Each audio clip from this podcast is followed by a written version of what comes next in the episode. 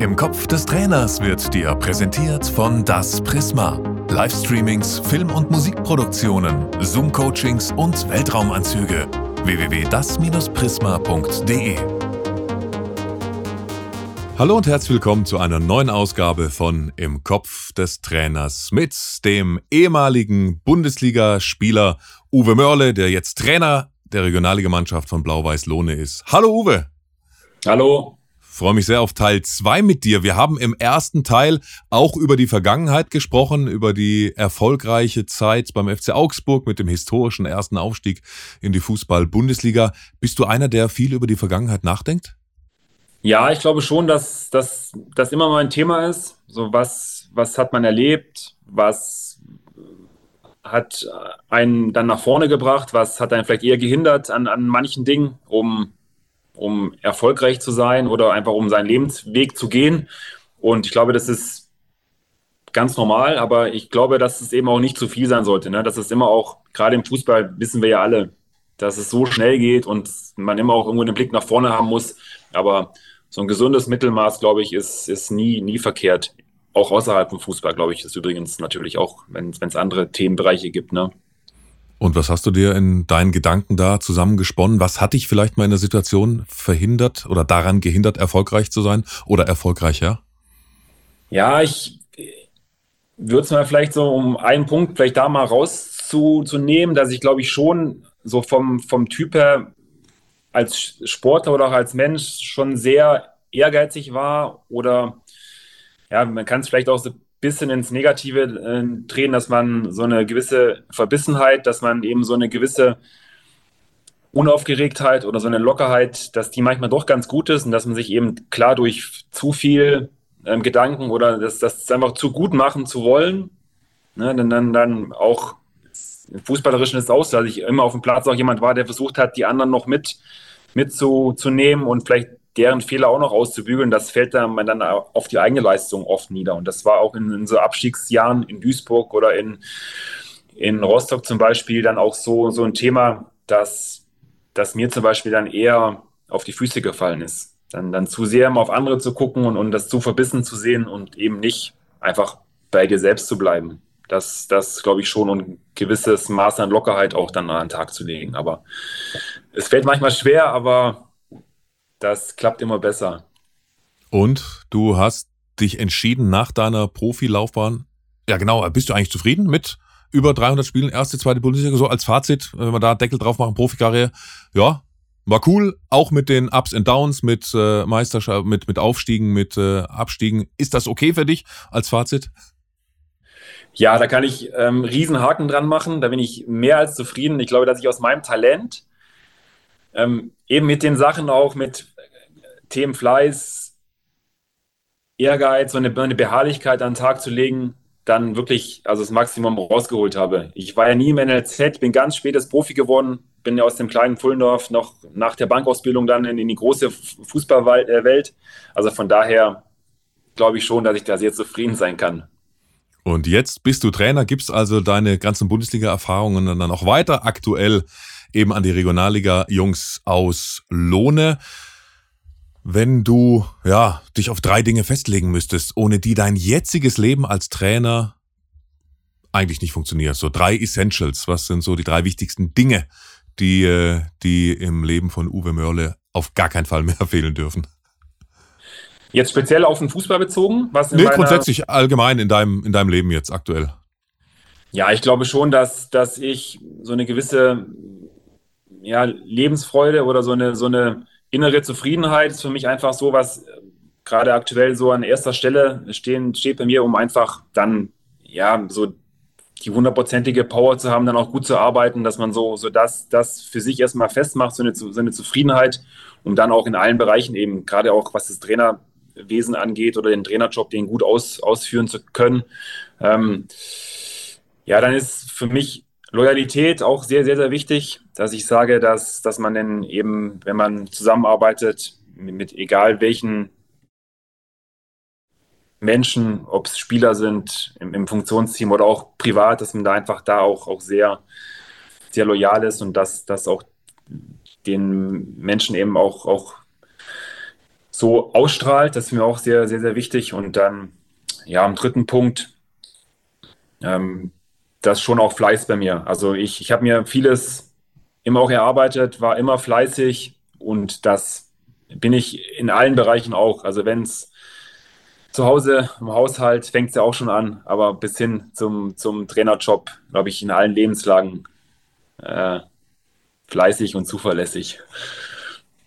Also ist bei dir zu Hause auch immer aufgeräumt? Natürlich.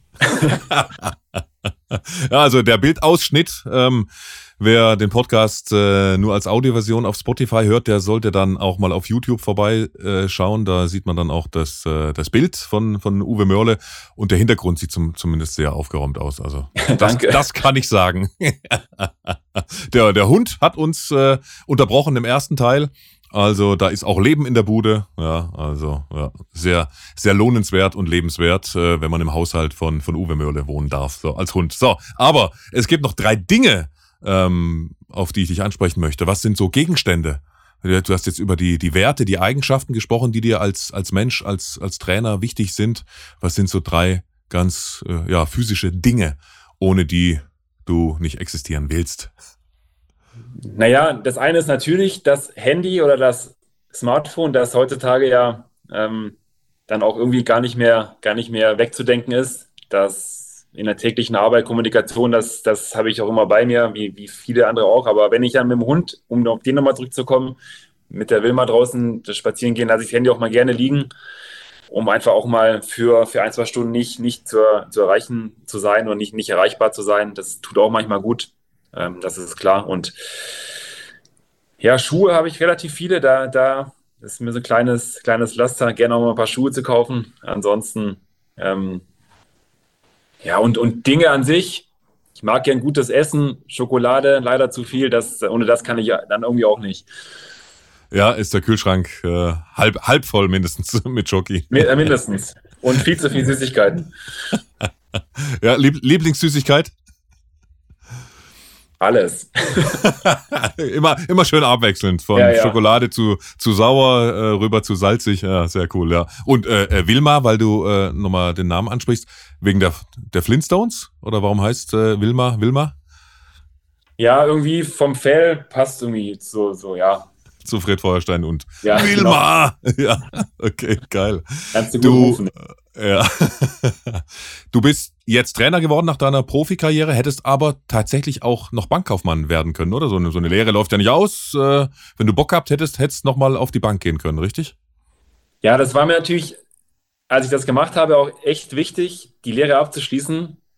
Wie das ja immer so ist, das habe ich den, den jungen Spielern, als ich Trainer wurde, auch gesagt, ihr müsst die Schule bringen, macht was Vernünftiges, dass ihr irgendwo ein ein Standbein habt oder abgesichert seid. Und das war mir auch eminent wichtig. Ich habe die Lehre dann auch noch um ein halbes Jahr verkürzt, habe mir den Stoff dann auch selber irgendwie rein, reingepaukt und in zwei Jahre die Bankausbildung gemacht, um dann eben Profi zu werden.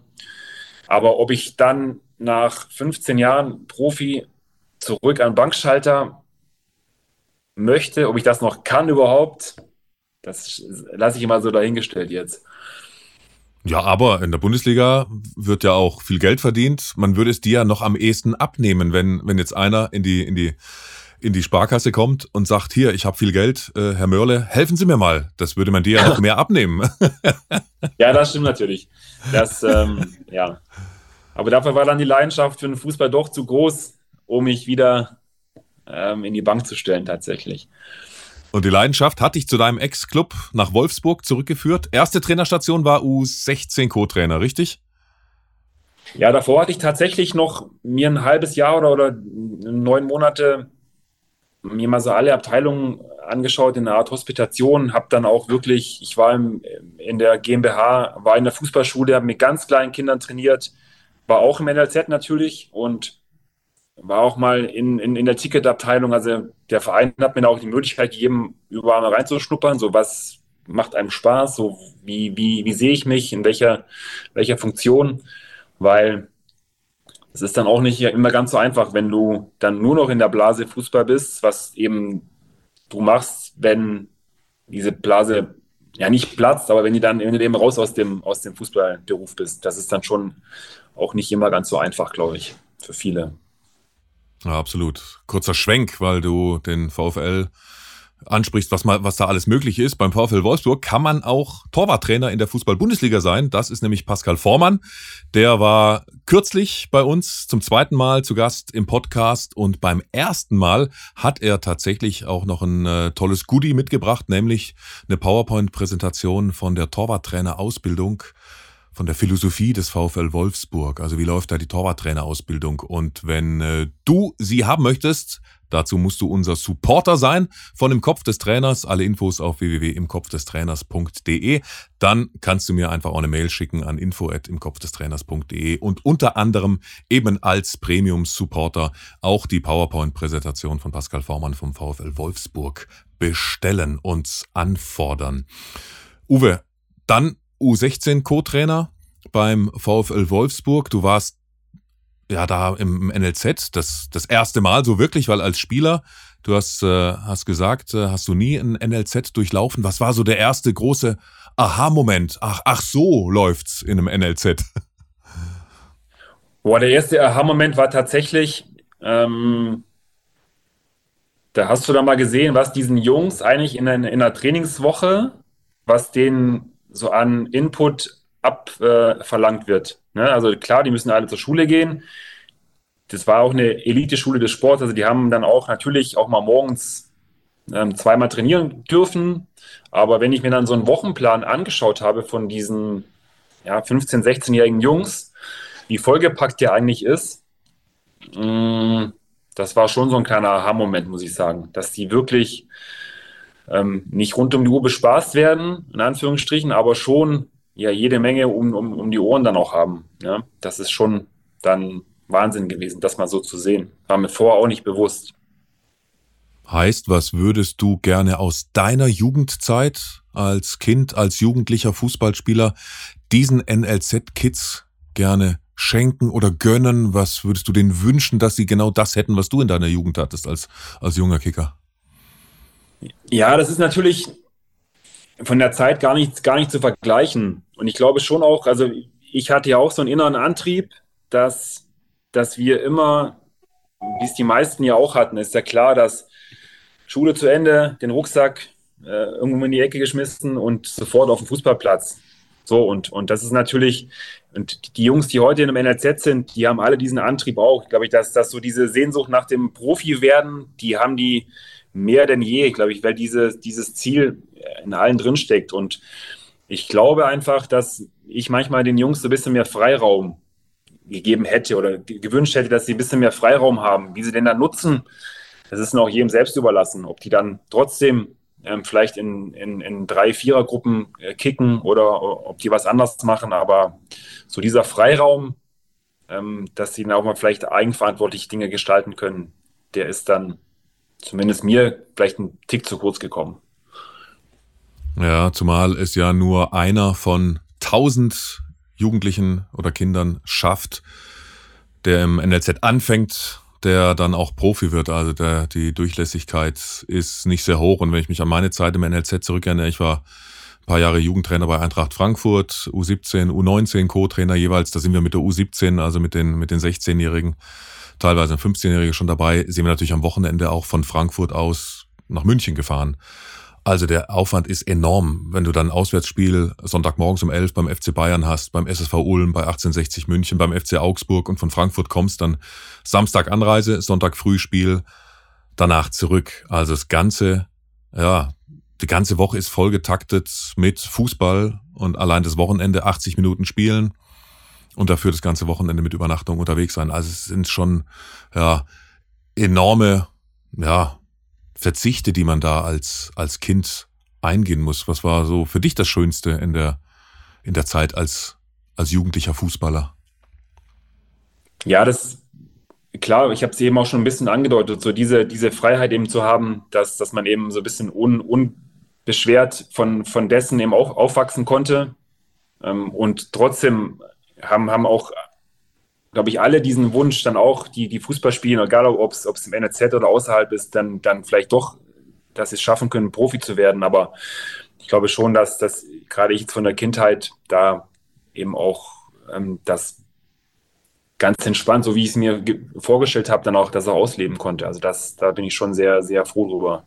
Und es trotzdem dann geschafft habe, dann mit dem Fußball mein Geld zu verdienen. Was aber immer schwieriger wird. Also heutzutage muss man wahrscheinlich schon fast im, im NLZ sein. Der DFB reformt ja für 2024 auch wieder einiges. Wie, wie siehst du das als eben früherer NLZ-Trainer, wenn dann zum Beispiel wie in anderen Ländern Ligensysteme abgeschafft werden oder es nur Wettbewerbe gibt oder Foninho 3 gegen 3 auf vier Minitore und so weiter.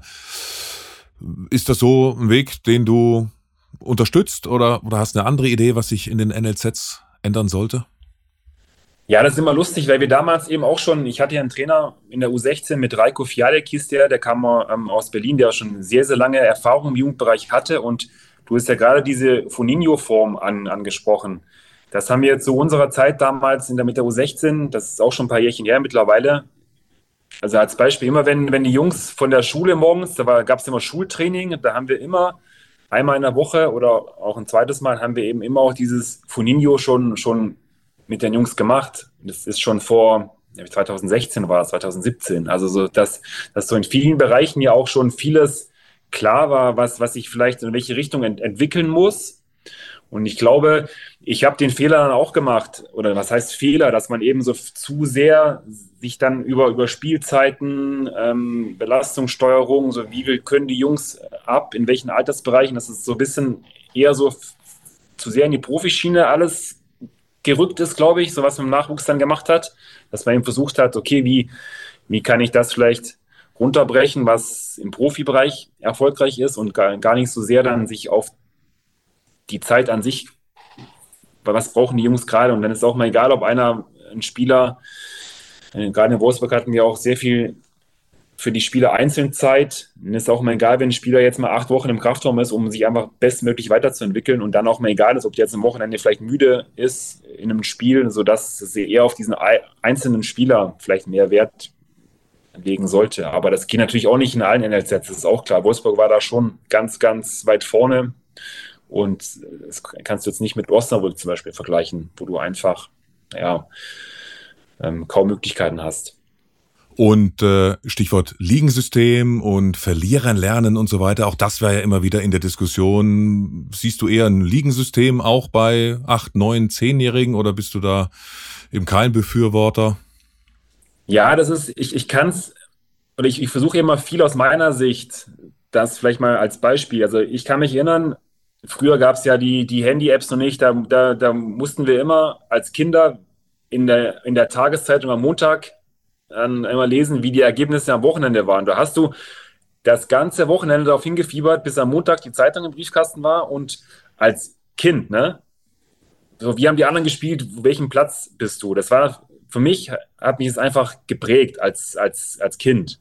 Und wenn ich jetzt natürlich meinen, meinen Kleinsten, der ist acht, und das ist, wenn, wenn wir mit Lohn ein Spiel haben, dann, dann ist deine erste Frage so, welchen Platz seid ihr aktuell? Gegen welche Mannschaft spielt ihr gerade? Und, und, und wenn, wenn, wenn wir jetzt als Beispiel gegen den Tabellenletzten verlieren würden, dann würde für meinen, meinen kleinen Sohn eine Welt zusammenbrechen, wie es dann sein kann, dass wir als jetzt Platz 7 gegen den 18. verlieren können. So dieses, dieses, dieses Tabellendenken ist, ist ohne jetzt ein Zutun von mir, ist einfach, finde ich, in, in ganz vielen Kindern so ausgeprägt. Und, und ich möchte es gar nicht, gar nicht werten, aber ich stelle es einfach mal in Frage, ob das Sinn macht, das dann komplett, ja, weiß ich nicht, irgendwo außen vor zu lassen oder das, das einzuschränken. Also ich glaube nicht, dass das so viel bringt, ehrlicherweise. Aber ich, ich ja, maß mir jetzt auch nicht an, den Fußball erneut zu erfinden. Aber ich stelle es mal einfach so in den Raum und bezweifle das dann doch sehr. Aber wenn du eine Sache wirklich als absoluter Fußballgott komplett allein entscheiden dürftest, was würdest du im Fußball am liebsten und sofort ändern? Boah, das ist eine gute Frage. Also mich, mich bringt jetzt nicht viel so sehr auf die Palme, aber so wenn, wenn man, wenn man dann so eine Spielweise mit, mit Schauspielerei oder, oder Zeitspiel oder wenn man dann so, so, so harte Spielweisen nicht, nicht adaptiert, das, boah, also im Fußball kann es nochmal zur Sache gehen. Das würde ich gerne irgendwie, dass ich so einen anderen Geist vielleicht ein bisschen einzukehren. Die ist hoch, hoch gedacht, aber das ist manchmal zu, zu viel, zu viel Show und zu viel, zu viel, ja, was drumherum passiert vielleicht, um so dieses wahre, den wahren Kern des Fußballs so ein bisschen, ja, ins Abseits stellt. Also wie bei den Handballern, die sich irgendwie Ellbogen ins Gesicht schlagen und dann irgendwie gefühlt nicht mal hinfallen oder sofort wieder aufstehen und einfach weitermachen. ja, zum Beispiel. Ich habe letztens auch mal ein Jungs ein Handballspiel geguckt. Das war dann schon auch mal nett zu sehen, wie es da, wie es da zur Sache geht. Ne? Aber wie kriegt man das hin, dass der Fußballer vom Handball genau diese, diese Tugenden lernen kann? Wie, wo muss das anfangen? Ja, schwer. Also das ist ja auch gesellschaftlich nicht ganz so einfach. Wenn ich nur als Beispiel sehe, wenn, wenn dann Neymar abgefeiert wird von allen Jugendlichen, wenn der Schwalben macht, machen es alle Jugendlichen nach und, und feiern das noch irgendwie und finden das gut. Also das ist natürlich dann auch schwer, dem entgegenzuwirken. Und das ist, glaube ich, von groß nach klein gedacht und, und das ist dann, also im, im Kleinen fängt das im Training ja auch schon an, wenn dann, wenn dann Spielsituationen sind ähm, und das nervt mich dann auch manchmal, wenn, wenn eine Aktion ist und ich als Trainer, respektive Schiedsrichter in einem Spiel dann das eben nicht abpfeife oder dann, es war doch faul oder es war doch abseits, so dann, dann versuche ich das vielleicht eher mal aus Trotz weiterlaufen zu lassen, um, um dieses, dieses gar nicht erst einreißen zu lassen, so diese, diese Mätzchen in Anführungsstrichen. Das war jetzt vielleicht ein bisschen von groß nach, nach klein gedacht, aber das ist natürlich schon, ähm, irgendwo fängt es immer an dann. Irgendwo muss man anfangen, genau. Und wenn wir da die, die Schwalben im Training schon zulassen und da vielleicht eine härtere Spielweise und eine konsequentere, eine Mentalitätsspielweise dann irgendwie verhindert, ja, dann äh, wird das dann auch wieder aus der Regionalliga auch wieder weiter nach, nach unten getragen zu dann den späteren Kindern oder so, der Regionalligaspieler etc. Ja. Danke für deine Einblicke, Uwe. Wir machen jetzt nochmal einen Break und hören uns dann zum dritten Teil bei Im Kopf des Trainers wieder. Im Kopf des Trainers wurde dir präsentiert von Das Prisma. Livestreamings, Film- und Musikproduktionen, Zoom-Coachings und Weltraumanzüge. www.das-prisma.de